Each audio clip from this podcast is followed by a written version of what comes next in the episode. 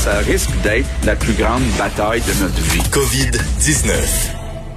Bonjour Vincent Dessureau. Ça va bien? Bien toi? Oui, on remercie nos collègues de TVA Nouvelle LCN. On va les retrouver plus tard euh, dans cette programmation spéciale de Cube Radio qui dure maintenant depuis quoi? Ça fait ça fait-tu sept semaines? C'est depuis, en fait, euh, on semaines. est passé en émission spéciale le 16 euh, Ouais. ou le 15, le, le, Ah ben, c'est parce que le tu dis, 15 le ou fameux 16 mars. vendredi 13. Tu sais, les gens qui sont superstitieux puis qui disent, ah, le vendredi 13, ben, c'est le vendredi 13 que tout a commencé à chirer. Tu penses? C'était pas le... C'était un vendredi C'est le 13 vendredi. qu'ils ont, qu'ils ont, c'est-à-dire que je pense c'est le 12, ils ont annoncé qu'on les écoles seraient fermées. Mais là où ça a commencé vraiment à déraper, c'était un vendredi 13. Es-tu en train de vérifier Je pour suis, en les train dire? de, je suis en train de vérifier. T'as tout- eh, écoute, t'as tout à fait raison? Ouais. Euh, Parce que je me souviens, c'est le, en fait, c'est le jeudi 12 que j'avais collé la shot, excuse-moi l'expression, que j'avais dit devant mes collègues incrédules, cet été, il y aura aucun festival. Au festival de jazz, oubliez ça, les Franco. Puis j'avais été reçue par un silence de mort. dans la salle des nouvelles ici à Cube et finalement ça s'est pas mal avéré. Mais c'était le jeudi 12. Non mais c'est le vendredi 13 que ça a commencé à déraper. Oui, parce que le 11, on apprenait que Tom Hanks avait la COVID. Ouais. La journée, Donald Trump annonçait la fermeture des frontières. Le 12, c'était le début des points de presse. Et euh, là, on commençait, au- les, les jours qui ont suivi, là, notre monde a changé. Voilà, exactement. Donc, depuis ce vendredi 13, euh, on a euh, tes bulletins et nous, ici, à Cube, on est évidemment en bulletins spéciaux toute la journée en programmation spéciale. Écoute, euh, Justin Trudeau, euh, ça faisait un petit moment qu'il n'avait pas donné de sous. Donc là, il Oui. a rouvert le, le robinet. Effectivement. Mais pour, une euh, bonne cause, pour une bonne cause, bien sûr. Absolument, mais effectivement, on voit la, la, la, la facture toujours qui, euh, qui augmente. Aujourd'hui, c'est presque un demi-milliard quand même en différentes mesures pour euh, le domaine de l'alimentation, en fait, de- le domaine agroalimentaire, qui est très important et qui est bouleversé évidemment par tout ce qui se passe du côté de la pandémie de COVID-19. On peut écouter euh, Justin Trudeau en début de point de presse tantôt. Tous ceux qui œuvrent dans le secteur de l'alimentation travaillent plus fort que jamais pour remplir les étagères de nos épiceries. Ils continuent de faire de longues heures pour nous nourrir, mais la pandémie complique la tâche. Les travailleurs doivent prendre des mesures supplémentaires pour se protéger et doivent changer leur façon de faire et respecter la distanciation physique. Et puisque les hôtels et les restaurants sont fermés, de nombreux producteurs se retrouvent avec des surplus importants de certains produits.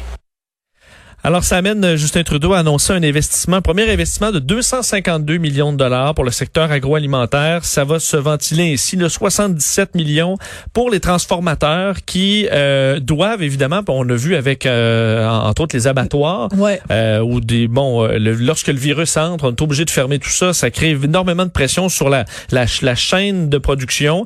Alors on ce 77 millions servira aux entreprises pour augmenter la sécurité euh, à l'intérieur de leurs installations, équiper les travailleurs, euh, développer différents protocoles, adapter les usines. Alors tout ça c'est un montant qui va aller aider pour s'assurer qu'on n'est pas à fermer en raison de la présence du virus euh, dans ces endroits-là. On lance également avec un coût de 125 millions de dollars Agri-Relance qui va servir encore là à des entreprises agroalimentaires partout à travers le Canada à s'adapter au marché, euh, particulièrement dans le milieu du bœuf et du porc où on a euh, dans certains cas besoin de garder les animaux plus longtemps sur les fermes en raison d'un surplus carrément euh, de, de, de, de, de, ces bêtes.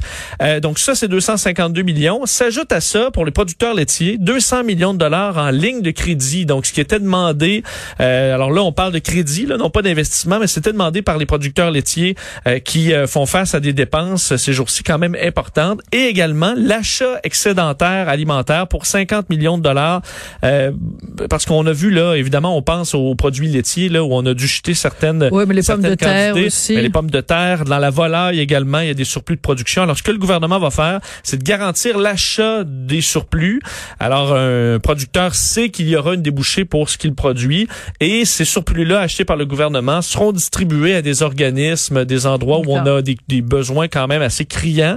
Alors, euh, ça Donc, permet... beaucoup de, de, de poulet frites qui va se manger au cours des prochaines, des prochaines semaines parce qu'il y a de des excellents lait, ouais, ouais, puis- c'est- c'est sûr. On peut faire des patates pilées aussi. Là, La Ouais. pomme de terre est Bon. quand même, euh, on verra ce qu'on pourra en faire. Mais évidemment, ça permet pour euh, l'entreprise de dire, bon, on va continuer de produire parce qu'on sait qu'on aura au moins des clients. Si on n'en trouve pas, ben, ce sera le gouvernement qui va acheter notre production. Euh, il a été questionné, Justin Trudeau, sur la présence de travailleurs étrangers. Est-ce qu'on s'en inquiète toujours qu'on n'en ait pas suffisamment? Justin Trudeau disait présentement, là, en ce moment de l'année, on a 90% des travailleurs étrangers dont on a besoin. Évidemment, ce qui nous inquiète, c'est la période de la récolte, mais on a un peu de temps là, pour travailler là-dessus. On dit qu'on est sur le dossier pour essayer de euh, faire venir un maximum de travailleurs étrangers pour s'assurer que ça se passe bien. Alors, euh, d'un domaine qui inquiète évidemment l'agroalimentaire. On voyait aux États-Unis également des, des chaînes d'approvisionnement qui se brisent en raison euh, de la, de la COVID-19. Alors, on essaie de s'assurer que ça se passe bien au Canada. Oui, bon, on a eu le cas ici aussi à Yamachiche, là, cette usine de transformation euh, alimentaire. Il y a un cas été, similaire euh, en Alberta également. Oui, Car Cargill, Cardill. En tout cas, Exact. donc il y y a des cas un petit peu partout euh, au Canada. Écoute, euh, c'est le genre de nouvelles qu'on veut pas voir. Évidemment, une éclosion dans un service de garde d'urgence, Oui. c'est c'est pas une bonne nouvelle. Non, surtout qu'on veut absolument protéger ces gens-là hein, qui travaillent dans le, des domaines euh, essentiels. Donc, ces services de garde d'urgence, c'est des services de garde qu'on a gardés ouverts, évidemment à effectif réduit pour les enfants du personnel euh, jugé essentiel. Bien, à Mascouche, euh, à l'école, fait, la garderie de l'école la menait. Euh, on fait face à une éclosion de cas. Alors, on ne connaît pas exactement le nombre de gens infectés. Euh, ça n'a pas été donné par la santé publique de la Nodière pour l'instant. Il y aura un point de presse à 14 heures. Ce qu'on sait par contre, c'est que des éducateurs et des professeurs devaient arriver ce matin au travail pour préparer le retour en classe qui est prévu le 19 mai. Mais ils ont été avisés juste avant par courriel de ne pas se présenter en raison d'une éclosion qui toucherait des enfants et des membres du personnel. Euh, Une inscription d'ailleurs euh, qui confirme la, la fermeture jusqu'au 18 mai, le temps donc d'une d'une C'est ce qui est écrit sur la porte. Euh, la décision aurait été prise hier soir après donc des confirmations euh, de cas. Euh, semble que chez plusieurs enseignants, ça crée de l'anxiété là, Ben, à l'approche de la réouverture. Euh, entre autres, Jean-Louis Bray, euh, le, le président du syndicat de l'enseignement de la région des Moulins, dit ça va être difficile d'effectuer une rentrée en toute sécurité et d'imaginer un retour pour le 19 mai. On va suivre l'évolution des cas. Nous sommes régulièrement en communication avec la direction générale de la commission scolaire, mais eux aussi sont dans l'incertitude. Euh, on s'explique d'ailleurs mal l'éclosion, parce qu'on dit qu'on a vraiment suivi à la lettre toutes les règles d'hygiène, mais évidemment, on parle de personnel essentiel, donc des gens, des parents se veulent pas se mettre à risque dans certains cas. Alors, est-ce que ça peut entrer comme ça? On verra euh, la, santé publique qui fait enquête, une enquête épidémiologique complète. là-dessus. Et euh, qu'est-ce qu'on pourrait choisir comme euh, dernier sujet? Ben écoute, évidemment les, les, magasins qui ont réouvert dans certaines régions du Québec, en fait, dans la majorité évidemment, sauf euh, Montréal et la et la et la région et en fait la rive sud, rive nord, ça s'est plutôt bien passé quand même. Oui, beaucoup d'intérêt, euh, malgré des craintes chez, chez beaucoup de gens. Euh, on s'est présenté là, dans les magasins hier. euh, C'était, euh, en fait, il y avait des files importantes dans certains types de commerces. On comprend tout ce qui est euh, par rapport au, au plein air, euh, des gens qui ont hâte d'avoir des espadrilles pour aller à l'extérieur. Dans le monde Vélo. du vélo également, on voyait des attentes pour réparer des vélos allant jusqu'à trois semaines par endroit. Euh, on parlait également des magasins où on peut réparer des électroménagers, où euh, certains euh, qui traînent, c'est mon cas, des, euh, une laveuse par exemple Tu veux brisée. qu'on en parle Vincent? Non, non, je pensais vite là-dessus, mais euh, non on- mais t'as lave. Non mais sérieusement, c'est pas c'est pas évident. ben, c'est le retour au fait de Caleb, là, effectivement. Quand tu es, je suis content de pas avoir trois enfants. J'imagine une famille qui, euh, qui a des Et ados là, imagine les, brise. les grous. Ils ont, c'est les grous qui ont 11 enfants? Imagine si la laveuse pète. Ouh là là. Ça, c'est pas facile. Non. On voit également dans les magasins d'électronique ou, euh, par exemple, bureau en gros, pour tout ce qui est télétravail, a Ben qui oui. étaient très peu équipés et qui, là, euh, ben, se, cou- euh, courent au magasin pour pouvoir s'équiper parce qu'entre autres, les commandes en ligne, c'est bien beau, mais il y a des délais importants hein, pour des livraisons euh, dans bien des cas. Euh, D'ailleurs, pour ce qui est de l'inquiétude des, euh, des clients, l'Université de Dalhousie, la firme English Read, qui ont dévoilé les résultats d'un sondage aujourd'hui, montrant que 84% des Québécois utilisent du gel antibactérien au moment de faire leurs emplettes. Euh, 46 désinfectent les produits une fois arrivés à domicile. Euh, alors, c'est un peu plus haut que le reste du Canada. Ce qu'on fait moins, par contre, c'est, et on le voit clairement, le port Le du masque. masque. Euh, seulement 22 des Québécois et le ça, portent je à ne l'épicerie. le comprends pas et je comprends pas. Et je vous recommande très, très fortement le texte de José Legault, euh, notre collègue dans le Journal de Québec, Journal de Montréal de ce matin. Et c'est pas la première fois qu'elle écrit là-dessus, José. Et je ne et je, je souscris à 200% à son texte de ce matin. Je ne comprends pas pourquoi c'est simplement des, ce sont simplement des recommandations. Pourquoi ça n'est pas une obligation? Pourquoi on ne, ne met pas main dans la main déconfinement et masque comme ça se fait dans beaucoup d'endroits à travers le monde et aussi quand on observe que les endroits à travers le monde où ils ont réussi le mieux à juguler la pandémie, c'est quand même des, des pays où on a imposé le port du masque dès les débuts, dès le jour 1.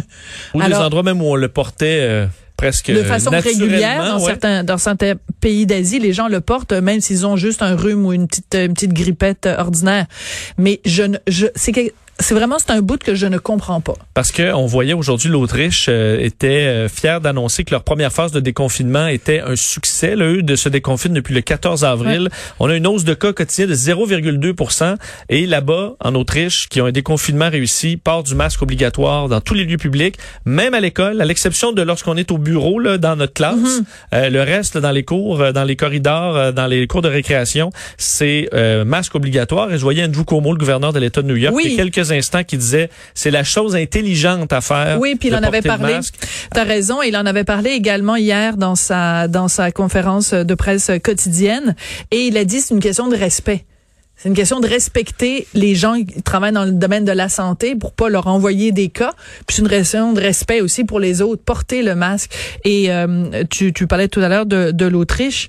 Mais les, en Autriche, ils ne jouent pas à l'autruche pour faire un petit rappel avec le texte de José ce matin qui s'intitulait Les autruches ne portent pas le masque. C'est vrai. Parce que c'est facile de faire de jouer à l'autruche, mettre la tête dans le sable, faire semblant que la pandémie n'existe pas, puis de s'en aller au parc euh, La Fontaine, puis euh, c'est inconfortable le masque, mais si ça nous amène une plus grande liberté, je préfère être à l'extérieur avec un masque qu'être pris chez nous euh, pendant des mois. Absolument. Merci beaucoup Vincent, c'est toujours euh, intéressant de te parler.